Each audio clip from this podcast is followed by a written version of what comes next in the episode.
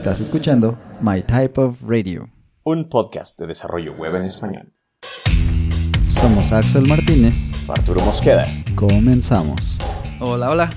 Bienvenidas y bienvenidos a esta nueva instancia de My Type of Radio. Mi nombre es Axel Martínez. Estoy muy contento de estar aquí con ustedes de nuevo. Em, de nuevo solito, pues ni modo, pero no tanto, porque ahora sí, eh, en esta nueva edición de nuestra serie de Mujeres en Tech nos acompaña alguien muy interesante, alguien que quisimos invitar al podcast y que le agradecemos mucho por aceptar la invitación. Y vamos a aprender muchísimo de ella, empezando por cómo pronuncia su handle. Y de ahí, pues vamos a, ver, a aprender un poquito más de una mujer en tech, que como ya dijimos, pues es muy importante para nosotros eh, darles esta visibilidad en este espacio, aunque sea pequeñitito del internet que tenemos para, pues para todos, ¿no? Pero especialmente en este mes, pues para ellas. Y aquí tenemos a Ale Thomas. Hola Ale, ¿cómo estás? Hola, hola Axel. Muy bien, muchas gracias por la invitación. Estoy muy emocionado de estar aquí. Sí, yo también me emociona tenerte por acá. Entonces, ¿cómo se dice tu handle? ¿Es Pokecoder o...? Es como Pokémon. Pokecoder. Ah, Ahí está. Sí. Yo fallé un poquito en eso de, aprenderle a los Pokémon. No, no jugué ni nada. Llegué a ver la serie, pero no, no los conozco todos. Ahora mis niños son los que me están ah. enseñando las evoluciones. Ah, no, yo tampoco los conozco todos, no. Imposible. bueno, es que eran poquitos al principio, ¿no? Ya luego sacaron que hasta una piedra podía ser un Pokémon y no sé qué. Ándale, sí. Muy bien. Pues presentarte. Eh, tú eres una, una, dev que está como en esta transición, ¿no? De, de hacer una cosa a otra. Ya tuvimos en algún episodio anterior a una persona pues, que se cambió completamente de carrera, ¿no? Estaba como en humanidades y luego se pasó a, esto de ah, las ciencias exactas. Pero bueno, tu transición es un poquito, un poquito más leve en ese sentido. Ajá. Eh, entiendo que tú estudiaste una ingeniería también. ¿Nos platicas de eso? Sí, claro que sí. Eh, Venga. Yo estudié ingeniería industrial y sistemas en el, en el TEC de Monterrey. Estudié en el campus Sinaloa. Empecé, pues, de, de, hecho no empecé con ingeniería industrial, empecé estudiando negocios internacionales. sí, empecé estudiando negocios, aunque a, mí me gustaba la programación desde la prepa, ¿no? en la prepa yo tuve dos cursos de Java que fueron mi introducción al mundo de la programación pero en ese entonces pues no, no dimensionaba la aplicación que tenía, ¿no? La programación. Entonces, eh, mi sueño de la prepa secundaria era estudiar en el TEC de Monterrey, eh, en, ah, en Sinaloa. Entonces, lo que hice fue concentrarme en entrar al TEC de Monterrey sin fijarme en la oferta que había, ¿no? Yo solo quería estar en el TEC de Monterrey, conseguí beca. Em, ajá, conseguí beca del 80 y dije, pues con eso. Entré y ya que vi la oferta, siendo un campus muy pequeñito en, en Sinaloa, en Culiacán, em, pues nada más teníamos que negocios, bueno, muchas, muchas licenciaturas y teníamos dos ingenierías. Estaba ingeniería industrial e ingeniería en bionegocios. Y, y, a mí me gustaban mucho los idiomas, yo estudiaba que inglés, que francés, y que los negocios son lo mío. Entonces, este, Me, me, fui por eso, o sea, ya sabes, a los 17, 18 años, pues no, muchas veces no tienes idea, ¿no? De qué es lo que estás haciendo. Y me metí a estudiar negocios internacionales en el TEC, estuve dos semestres y no me gustó, o sea, no, no lo disfrutaba y oh, además yo estaba, llevaba las mis clases favoritas eran mis clases de matemáticas estudiando negocios, ¿no? Me gustaba mm, matemáticas, tuve una clase de Excel muy básica, pero me gustaba, ¿no? Yo, ay, ¿qué puedo hacer? Empecé a explorar macros, empecé a programar con macros y todo. Qué bien. Entonces, ajá, yo para el año yo decía, no, esto, esto no me gusta, pues, y no, no, lo estaba disfrutando. Y con todo el dolor de mi corazón, pues, intenté cambiarme, eh, pero dentro de mi capacidad, pues económica y, geográfica, pues no podía irme, ¿no? Yo estaba pagando el 20% de mi, de mi carrera. Sí, sí. Y, yo, yo trabajaba y pagaba mi colegiatura. Entonces, no, no podía estudiar sistemas o mecatrónica, también mecatrónica me llamaba la atención, pero eso no estaba, no estaba ofertado en mi campus. Entonces tenía o de irme a bionegocios o irme a ingeniería industrial y pues me fui a ingeniería industrial.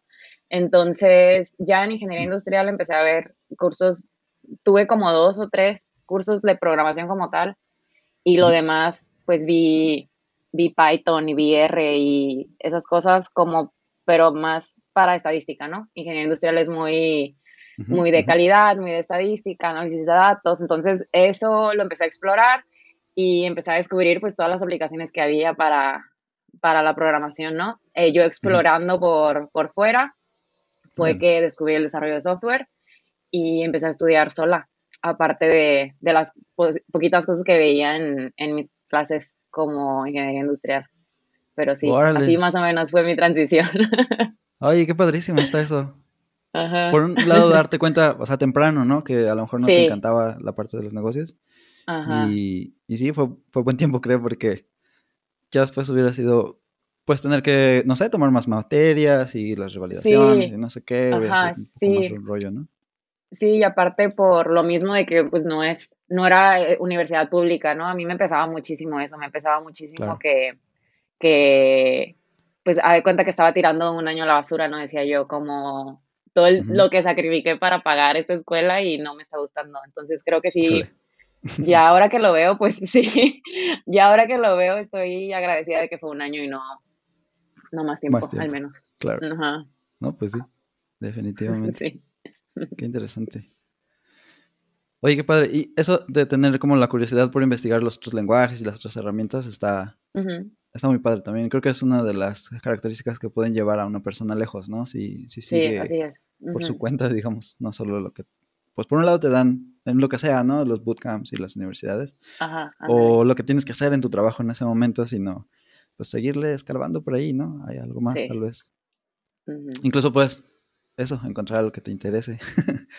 sí, siempre he sido una persona así muy curiosa, ¿no? Y no, no me freno, siempre si algo me gusta lo pruebo y creo que eso es algo que, que caracteriza mucho a los desarrolladores.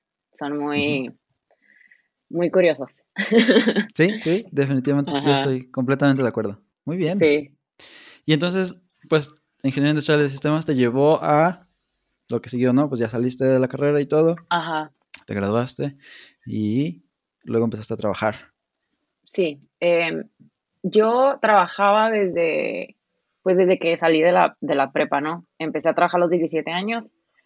Em, pues porque porque quería y aparte necesitaba, ¿no? Eh, empecé a trabajar a los 17 y aunque probé, eso pues me dio mucha oportunidad, creo, para probar un montón de cosas y ver lo que sí me gustaba, lo que no me gustaba. Y ya cuando estaba en la universidad y a la par trabajando, eh, primero sí me quise ir por trabajos pues, que estuvieran relacionados a, lo que estaba estudiando. Em, estudié, por ejemplo, mejora, eh, trabajé en mejora continua y a, mejoramiento de procesos, cosas así que se ven en, en ingeniería industrial, ¿no? Pero ya en esos trabajos eh, yo buscaba la manera de, de incorporar la programación, ¿no? Eh, me puse, me ponía a automatizar procesos, me ponía a hacer scripts, me ponía, por ejemplo, a hacerles aplicaciones a las empresas, aunque no era dentro de mis responsabilidades, ¿no? Ajá, ajá. Eh, entonces yo ya sabía, yo, o sea, yo lo estaba haciendo y ya decía, pues mm, de plano lo que me gusta es esto, ¿no? De plano lo que me gusta es la programación. Y empecé como que a armar mi portafolio con esas cositas que, que hacía para yo cuando me graduara, me gradué en diciembre de 2020, me gradué en diciembre de 2020 apenas. Ah, eh, yo ya tener como con qué aplicar, ajá, yo ya tener con qué decir, mira, sí sé programar y he programado estas cosas y pues quiero aprender. Entonces yo eh, antes de graduarme, como el último semestre, empecé ya a buscar puros trabajos estrictamente de desarrollo, ¿no? Yo empecé a buscar cómo aplicar a, a programación, eh, pues como tal, de software. Y, y con, con, el lenguaje que más me sentía cómoda era con Java. Y empecé a buscar pues trabajos como desarrolladora de Java.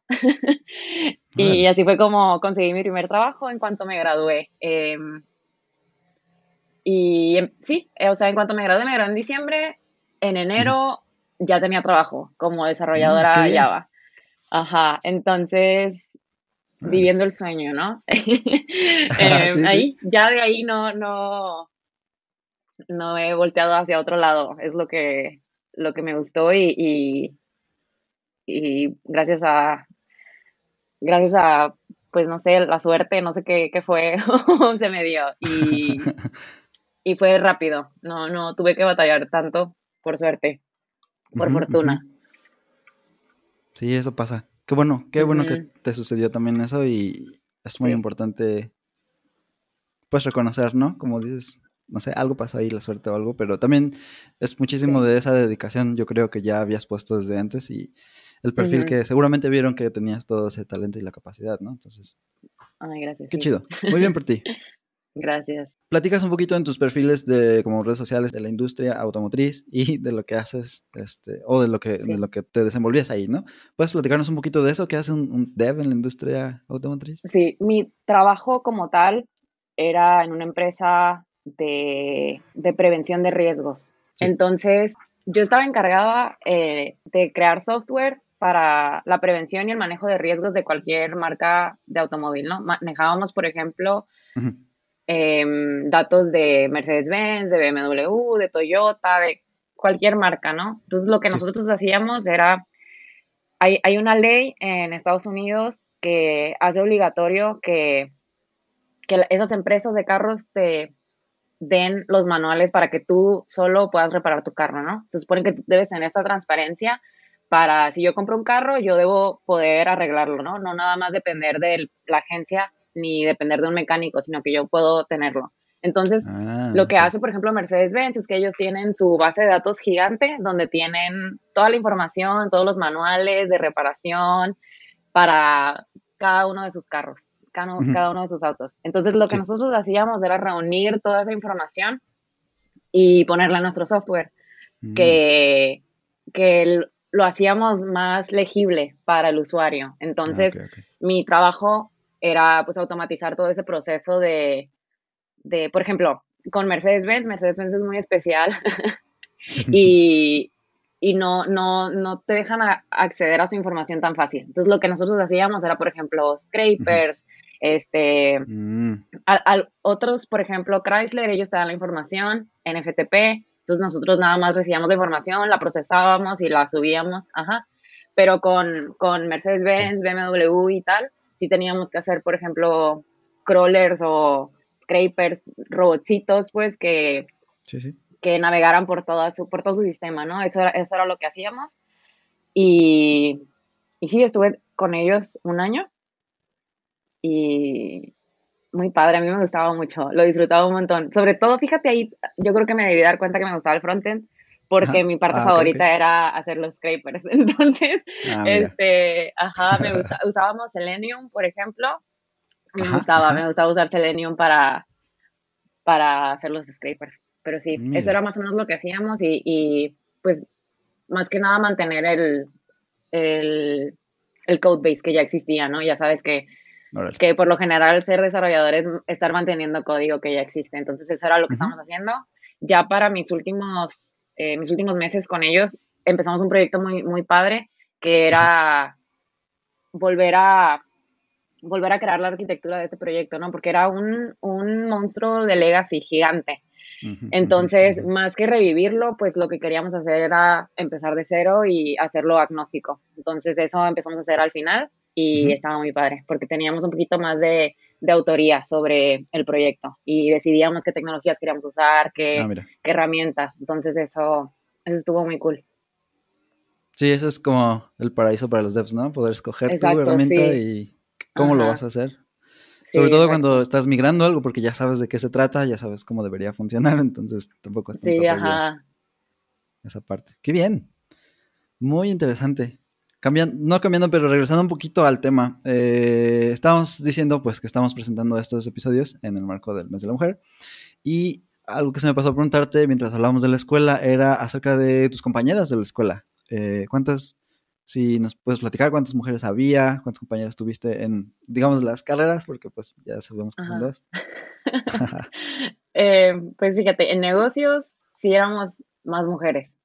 Éramos éramos más mujeres y muy poquitos hombres, de hecho, en negocios. Era al revés. Pero ya que me cambié a ingeniería industrial, en mi generación, te digo, éramos un campus pequeño, entonces éramos poquitos. Éramos como 30 en mi generación. Y éramos como cinco mujeres. Y eso que estamos hablando de ingeniería industrial, ¿no? Que por lo general la distinción entre la diferencia de género no es tan grande, pues, pero era, seguíamos siendo cinco nada más mujeres. Sí, me tocaba tener algunas clases donde yo era la única mujer, por ejemplo. Y sí, en el, no sé si, pues también en el trabajo me ha tocado ser muy poquitas mujeres. Em, mi trabajo que te platicaba ahorita de, de la industria automotriz, tenía nada más dos compañeras Ah, y éramos un equipo de como 20 desarrolladores, fíjate. Oh, y éramos nada más tres. Ajá. Y también igual, o sea, manager. Eh, bueno, fíjate que sí teníamos una product owner. Ella era pues, una, compañera, pero los demás hombres, o sea, el Scrum Master, que el manager, todos hombres. Y nosotros éramos nada más tres mujeres. sí, poquitas. Mira. Sí, parece que sigue siendo como que la constante, ¿no? Esperemos que vaya cambiando poco a poco. Ya hemos hablado también, también un poquito de eso antes, pero sí, eso es como que la realidad y es lo que necesitábamos presentar, ¿no? Esto es lo que está sucediendo. Yo tuve compañeras en la escuela que estaban conmigo en la carrera y luego se pasaron, de hecho, a, sistemas, a, bueno, a ingeniería industrial y de sistemas, ¿no? Ah, ok. Pero, bueno, así pasa. sí, tristemente. Y bueno, ya nos contaste, estuviste un año con ellos. Y luego, a, pesar de que tenías un proyecto así bien interesante, ya luego te cambiaste. Sí. Cuéntanos ahora del nuevo empleo, ¿qué onda? Eh, sí, ahorita estoy en mi primer trabajo de frontend, ya por fin hice la transición. Al final de cuentas estuve como dos años, ¿no? Haciendo backend. Hice el año con la, con la empresa de ingeniería de, digo, de automotriz y hice otro año con una empresa que se llama Smurfit Kappa, que ellos es, pues es manufacturera, ¿no? Hacen papel y cosas así, cajas de cartón. Ah, Pero ahí empecé con un proyecto por mi escuela donde te digo que yo metí la programación, entonces me quedé, me quedé en, en, ah, ajá, en análisis de la producción y ahí lo que hacíamos pues era automatizar los sistemas que ellos ya tenían para eso. Entonces, tuve esos dos años eh, haciendo, pues, backend y este año, ya en febrero, estoy en un puesto, pues, el título está medio raro, ¿no? soy, soy manager de producción web en, una, en, un, en un startup que se llama Hashnode. Y, oh, muy bien. Ajá, y lo que hacemos es, em, es, es, una plataforma de blogs para desarrolladores y gente en la comunidad tech. Entonces... Esto es como la competencia como Medium, de como... Ándale, ajá, sí. Ajá, sí. Y ahí entré como, como manager de, producción web. Entonces ya es, es frontend con, con creación de contenido, que es lo que me gusta. Entonces estoy, estoy viviendo mi sueño. Sí, seguramente. Suena muy, suena muy bien ese puesto. Sí, sí. Al lado de la luz primero con el frontend y luego la creación del contenido y todo eso. Ajá. Qué padre, sí, qué la Verdad, sí. Muy bien. Entonces, pues nos, dijiste en los proyectos que estabas, como que te empezaste a dar cuenta de que te latía más la parte del front y, y que pues se viera el trabajo que estabas haciendo, ¿no? De alguna manera. Ajá, sí. Sí, es que mira, eh, bueno, yo por ejemplo no sabía, yo desconocía el mundo del frontend, ¿no? Ya te platiqué un poquito de mi, de mi ruta y pues como no seguí un, camino estructurado, yo veía cosas por partes, ¿no? Tenía como, como visión de túnel. Entonces yo nada más veía eh, Java y lo que puedo hacer con Java y pues por la escuela Python y ay qué padre regresiones o ay qué padre este, redes neuronales, o sea, eso empecé a ver yo por mi cuenta, ¿no? Y yo, yo no fui de, por ejemplo, yo sé que muchos tienen su época de que editaban su Tumblr, su blog y así, ¿no? Yo, por ejemplo, no tuve esa época con la que jugué con HTML ni, ni CSS. Yo no, no tuve esa, esa parte. Entonces, ya cuando estaba en mi trabajo, en Solera, que fue la empresa, es una empresa de la industria automotriz. Mis compañeros eran casi todos, pues, eh, egresados de, titulados en Computer Science. Entonces, yo era la única que no tenía título. Ah, ahí mi tech tampoco tenía título de, de Computer Science. Pero, pues yo no sabía nada, ¿no? Yo no, yo a lo que iba, yo, yo sabía Java, entré por Java y empecé a aprender las tecnologías relacionadas pues en el trabajo.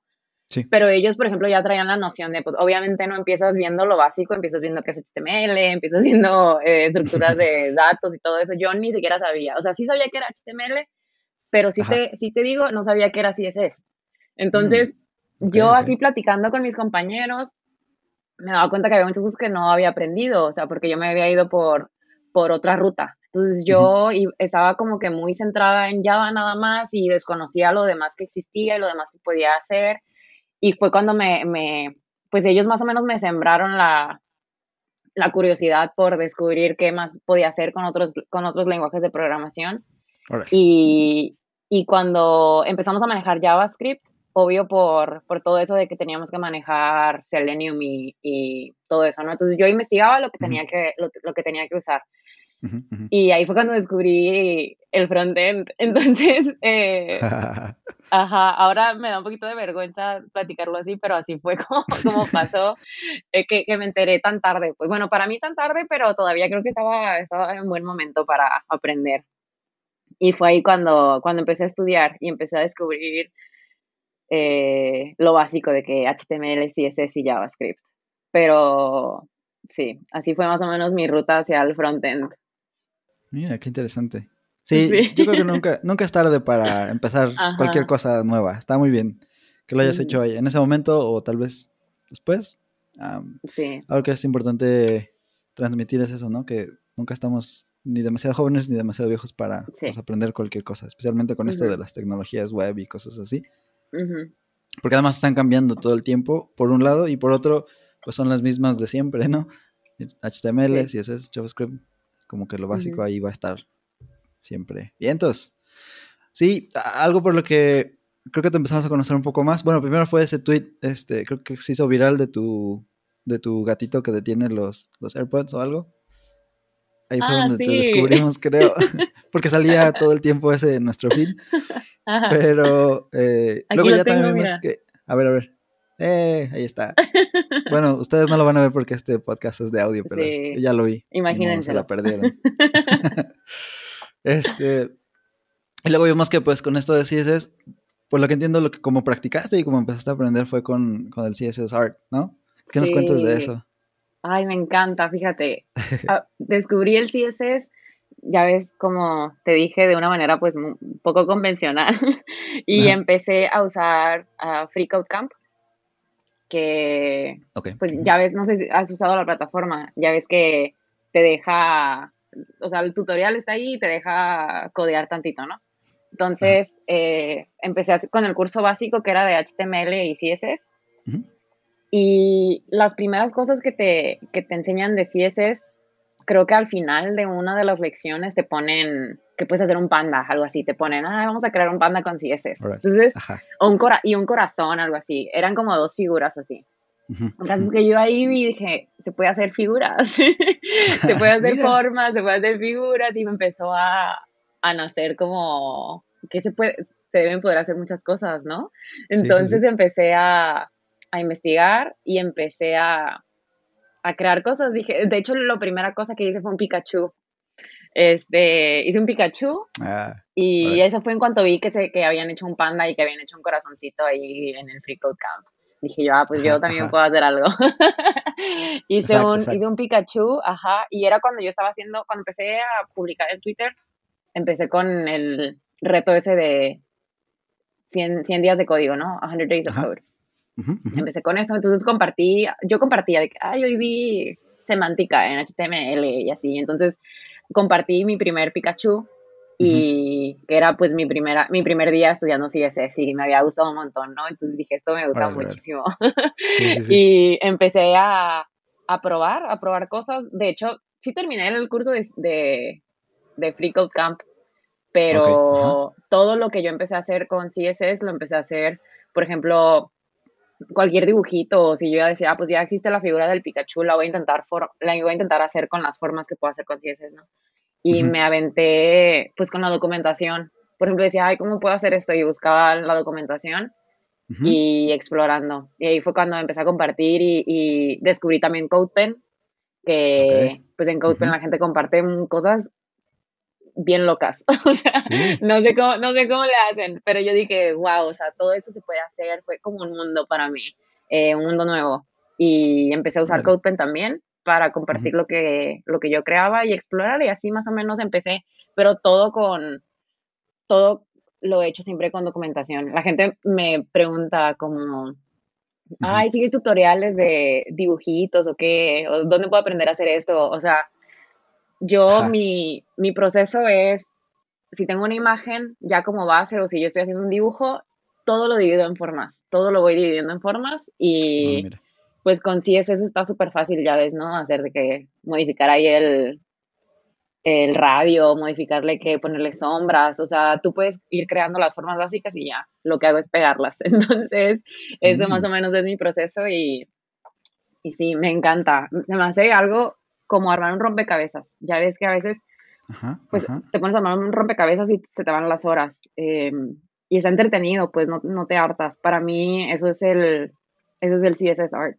Para mí es, me relajo y me siento como retada a ver cómo, cómo puedo, cómo puedo lograrlo. Claro. Entonces me gusta mucho. Muy bien. Porque ese pues tiene sus propios, lo que dices, ¿no? El reto, el problema, digamos, de ¿Cómo voy a lograr que este se vea de tal manera? No sé, porque es. De alguna manera, unos son realistas, ¿no? Y otros, pues sí, son como Más, de dibujo, como cartoon y así, pero. Ese, ese tipo de, problemas son los que uno soluciona constantemente. Eh, cualquier tipo de aplicación. Entonces, está muy bien. Es, es una buena es un buen entrenamiento, me parece muy bien. Sí. Yo la verdad nunca lo he intentado.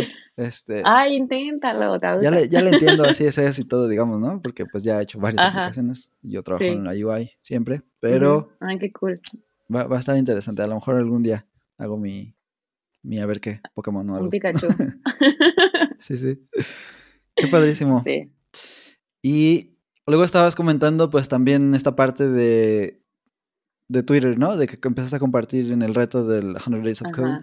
Y eh, creo que, no sé si estoy equivocado, pero creo que desde el tweet este del gatito que acabamos de mencionar, hasta ahora tu cuenta ha crecido así como, básicamente como la espuma, ¿no? Tienes creo que 30 no sé cuántos eh, mil eh, seguidores. Ajá, sí. Ay, ¿qué onda? ¿Cuál es el secreto? Dinos porque nos hacen falta seguidores a nosotros. Fíjate, yo me daba cuenta cuando empecé a, a compartir cosas.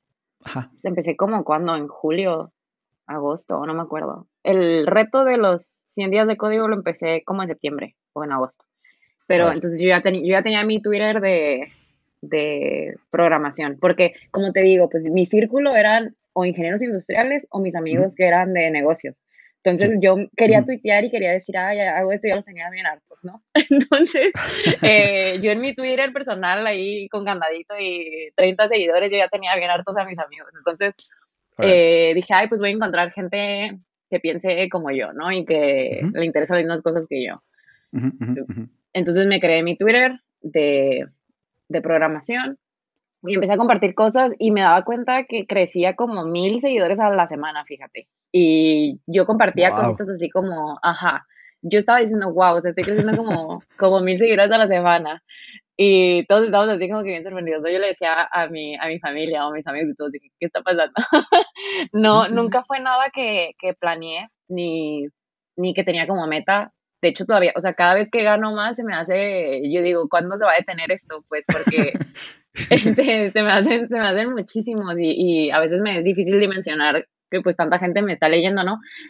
Eh, pero creo que, creo que lo que me ha funcionado es eso, que, que interactúo mucho, ¿no? A mí, yo siempre he tenido bien claro que, que pues son personas, o sea, no es como, ay, sí, miren, son mis fans, o, así ah, como tuiteando, tuiteando el vacío, ¿sabes? No, no lo veo así, a mí me gusta mucho interactuar con la gente, creo que es de lo más divertido y lo que más he disfrutado de, de estar en Twitter, que, que pues encuentras personas que piensan igual que tú o que piensan diferente, pero que puedes aprender de ellas, encuentras personas de todas partes del mundo que están a lo mejor en tu mismo nivel o que son expertos, que quieren empezar apenas.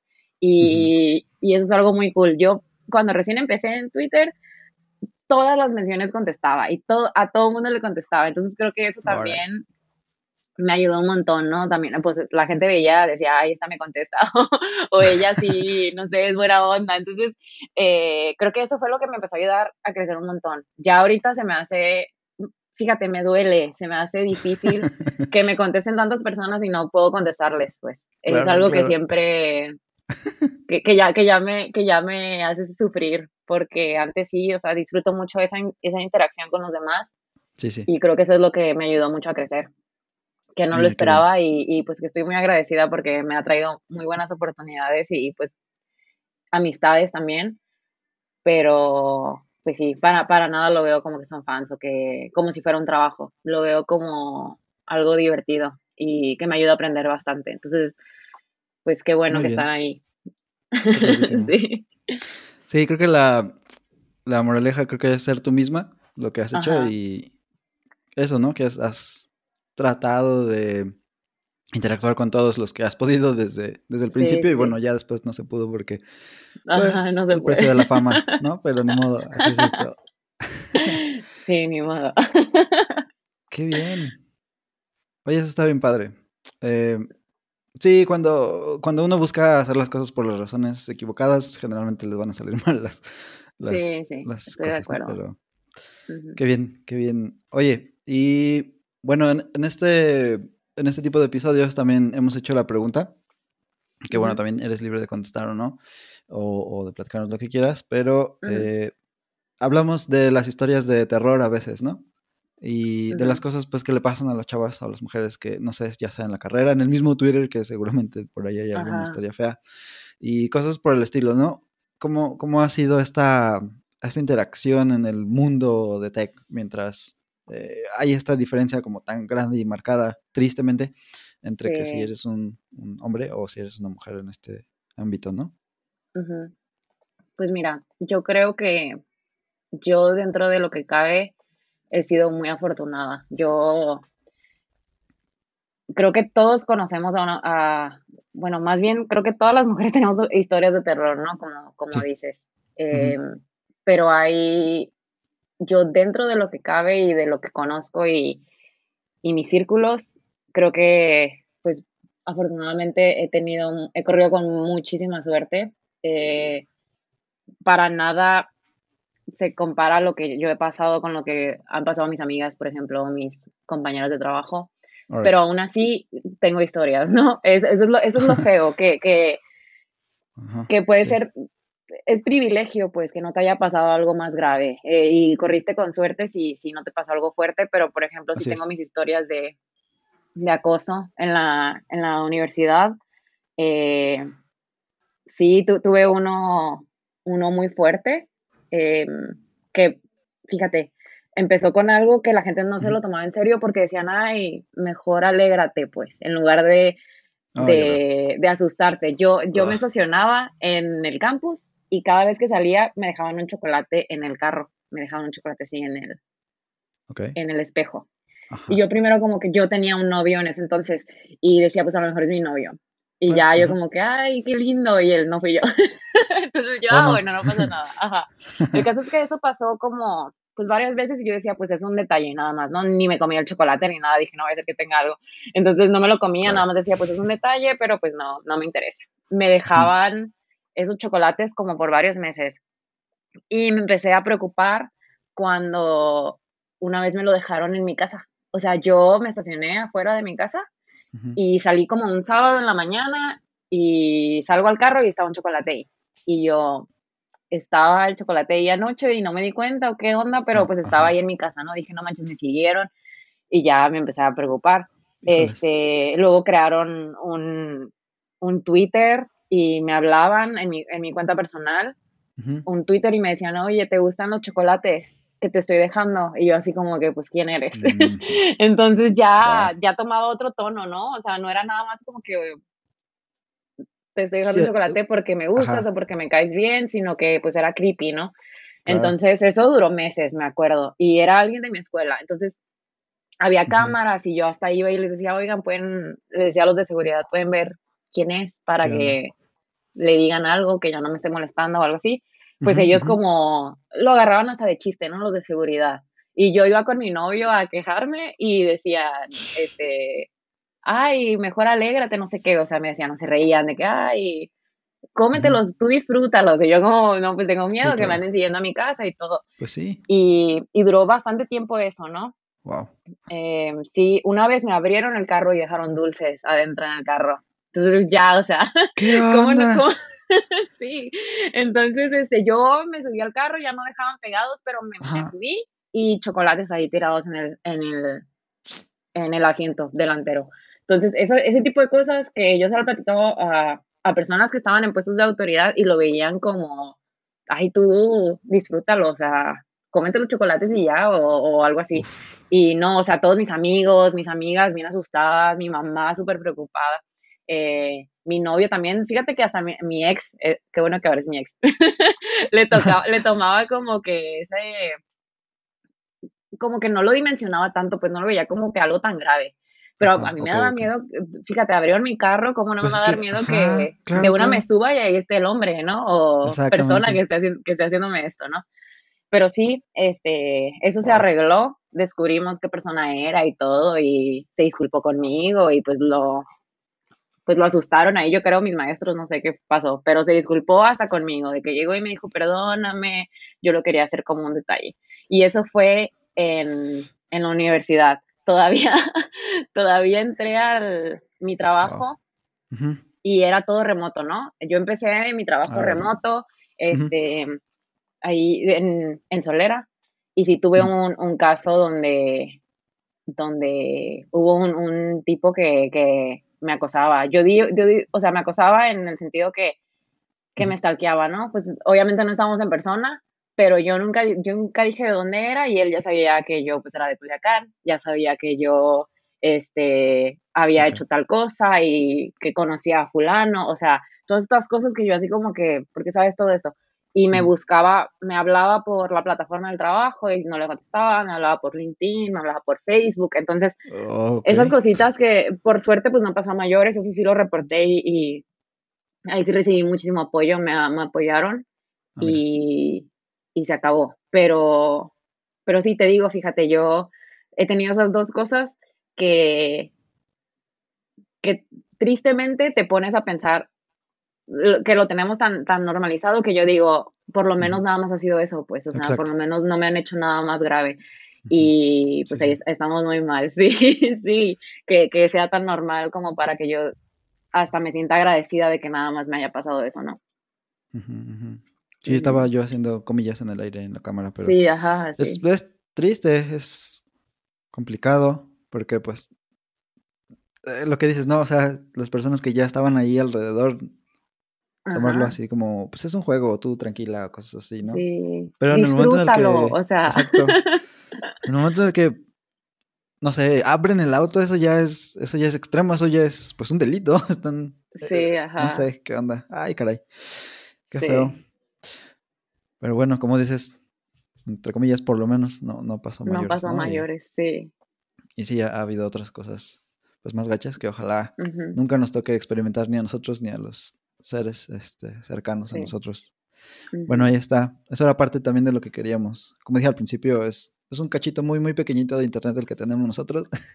Todavía no tenemos millones de seguidores, pero, pero sí nos gustaba la idea de pues compartir un poquito de esto, ¿no? Para que haya más personas que tengan esta idea. Y si tú estás por ahí pensando en dejarle un chocolate a la chava que te gusta, está bien, pero no te pases de lanza tampoco, ¿no? No le abras del carro, por favor. Sí, oye, ¿qué onda? Este. Em, ya casi vamos a llegar al final, pero algo que me llamó la atención y creo que no lo pusimos aquí en las preguntas era la parte del inglés. Eh, tu inglés es pues buenísimo, eh, todos los tweets que tienes son en inglés y todo. Creo que también por ahí tienes este eh, una entrevista. Yo no te tuve, yo te tuve que stalkear, digamos, de alguna manera, porque pues estaba viendo el perfil de, no vayas a creer que... Ajá. Que me estás acosando. sí, este, tienes un link a, una entrevista de YouTube, ¿no? sí, eh, ¿Qué nos cuentas de esa parte? Y bueno, del inglés más, un poco más en general, ¿cómo le hiciste para aprender y todo? pues yo empecé a, fíjate, yo tengo mucha suerte también en que mi mamá siempre, em, su prioridad siempre ha sido, yo tengo un hermano y su prioridad siempre ha sido que nosotros tengamos muy buena educación, ¿no? Em, ella así como, no sé cómo lo voy a hacer, pero ustedes van a ir a las mejores escuelas y eso es lo que, lo que les voy a dejar, ¿no?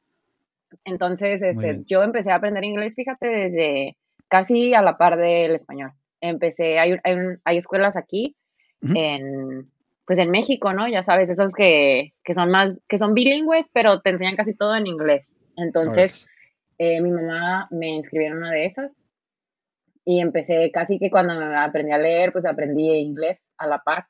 También, em, pues siempre, fíjate que en la primaria, secundaria era muy ñoña. Ya en la prepa me relajé tantito, pero, era muy ñoña de que yo necesito ser la mejor, necesito eh, cuadro de honor y, ajá, y ganarme becas. Entonces buscaba siempre la forma de, de ganar becas o ganar concursos. Entonces, eh, pues pude también irme a Estados Unidos eh, un, como un año, estuve como un año estudiando, eso me ayudó pues un montón em, mm, a mejorar mi inglés.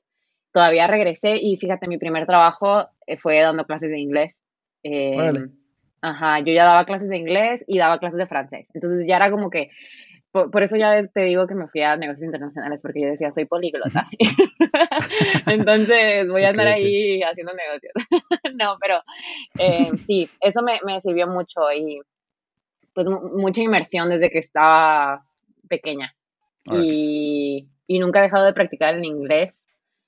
Y eso pues también me ha ayudado a, a tener amistades en Estados Unidos, ya ahorita pues tener, estar empleada en Estados Unidos. Entonces, Claro. Em, yo mi recomendación a todos, yo sé que, que, pues no todos la tenemos fácil y a veces pues es algo difícil aprender un idioma también para muchos, algunos se les da, a otros no.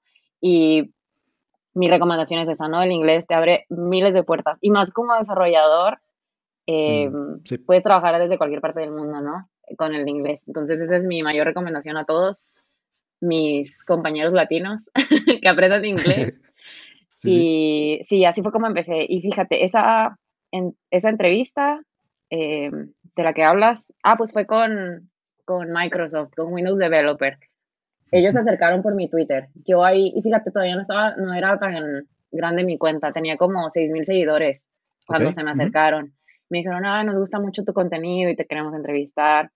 Y era, era una entrevista, mm, ellos hacen como una serie de entrevistas donde emparejan desarrolladores o, diferentes personas en, bueno, sí, más que nada desarrolladores, pero también creo que invitan, por ejemplo, a project managers y cosas así, ¿no? Diseñadores también. Entonces, eh, te emparejan con un desarrollador y discutes sobre tu trabajo y sobre lo que te motiva. Entonces, esa, pues esa oportunidad la tuve y cuando estaba empezando apenas mi cuenta, tenía como 6.000 seguidores y tardaron un montón en subirla, me acuerdo. La subieron ah y ya tenía como 12 mil, ya había doblado. Porque tardaron un montón en subirla. Mira, Pero sí. Ajá. Sí, mi, mi, recomendación es aprendan inglés, por favor. Les va a abrir muchísimas puertas. Sí, sobre todo si quieren escuchar esa entrevista porque creo que está en inglés, entonces nadie atrae. Ajá, sí, y no tiene subtítulos. ok, ok. Muy bien, pues muchas gracias por eso. Sí, tenemos nosotros ese, ese episodio pendiente, creo que lo hemos estado anunciando desde que empezamos el podcast, pero no hemos podido terminar como de armarlo bien, ¿no? Porque queríamos hacer algo especial con eso del inglés, pero ya veremos qué onda. Mientras sí, hemos tenido, creo que cada participación ha sido, ha sido crucial en las entrevistas, todos han mencionado esa parte, ¿no? De, pues no hay, no hay otra cosa que te vaya a ayudar más en, muchos sentidos que el inglés, ¿no? Entonces, como dices, pues la, la parte de la proyección internacional y incluso conocer más gente, eso está padre. Sí, sí. Sí, y entender la documentación también. Para que te sigas preparando. Ajá. Así es. Perfecto. Pues Ale, no sé si tienes por ahí algún otro tema que te gustaría platicar con nosotros antes de que pasemos a las últimas dos partes de este episodio, esta instancia. No, yo creo que no. ¿No? ¿Está bien? Sí, hablamos de todo, ¿verdad? tengo aquí las preguntas. Sí, cubrimos bastante. Sí, hablo mucho. No, está perfecto. Así estuvo. Ya no me inviten a. no, en todo caso, este, que regreses para platicar. Ah, muy bien, muy bien. Yo encantada, ¿eh? tengo muchas cosas que decir. Perfecto, eso está muy bien. Las últimas dos partes del, de la instancia del show es, primero los picks, la recomendación random del día. Entonces, esto no tiene necesariamente nada que ver con, con tu profesión, con tech, aunque puede ser. Si es una movie, un canal de YouTube, un artista que te guste, un libro, un gadget, una receta, tú escoges aquí. ¿Tienes algo por ahí? Ah, ok, les voy a recomendar mi película favorita. Ahí está. no te me ocurría nada. Em, a mí me gusta mucho una película que se llama el... Ay, ¿cómo se llama en español? Espérate. Sacrificio del Siervo Sagrado. ¿La conoces? Oh, wow. Suena interesante. sí, The Killing of a Sacred Deer se llama en inglés. Ok, la estoy googleando ya. Ah, está buenísima, está muy buena. No la conozco. Ajá, es de mis películas favoritas y se las recomiendo. Venga. Colin Farrell, Nicole Kidman. Ajá. ¿Sí? ¿Ellos? Ok. Sí. 2017. Es, un, es una película thriller, dice aquí, como de, como de horror. Thriller horror. Ah, está muy buena. Es como thriller psicológico y... Ok, ok. Ah, eso está chido. Y sí, hago que, hago que todos mis conocidos la vean. Entonces, véanla. Ahí está. Perfecto. Vamos a agregarla por ahí a las notas del show para que la vayan viendo. Sí, Y bueno, ahora voy a poner un libro. Este libro se llama Why We Sleep y este libro está muy interesante. Es un doctor, Matthew Walker. De hecho, el libro en español se llama ¿Por qué dormimos? Liberar el poder del sueño y los sueños. Entonces, eh, esto, es, esto es como en base científica, es un poco menos como adivinación y esas cosas, es más bien que te explica cómo reacciona el cuerpo, cuál es la importancia de las horas de sueño, los ciclos de, estar despierto o dormido, los ciclos que suceden cuando ya estás dormido, qué pasa en el cerebro cuando estás durmiendo, cómo te afecta este, ingerir sustancias como el café, el alcohol, eh, fumar, cosas así. Hay un montoncísimo de temas de los que va platicando. Y ahorita yo todavía no lo termino porque sí está un poco largo. De hecho, yo lo estoy escuchando en audiolibro. Ah, En una plataforma que se llama Storytel. Y bueno, está súper, súper interesante. Hay un montón de, temas por ahí que se podrían eh, tomar. Y te quedas también pensando, ¿no? Así como, ah, changos, sí debo dormir bien. eso de o sea que me va a hacer querer ya no tomar café. Porque eso es un, ah. eso es un una red flag. No, pues te, te, va a decir a qué hora está bien tomártelo y a qué hora ya no te conviene. Tanto. Ah, ok, ok, ok. Algo por ahí. Va. Sí, creo que sí, dice como que de preferencia no tomemos este, mucho, pero además en, ciertos horarios es cuando es más conveniente. Muy bien, muchas gracias. Lo voy a checar. Venga, venga. Yo voy a ver la movie y ya. Platicamos luego de eso. te va a gustar, te va a gustar, sí.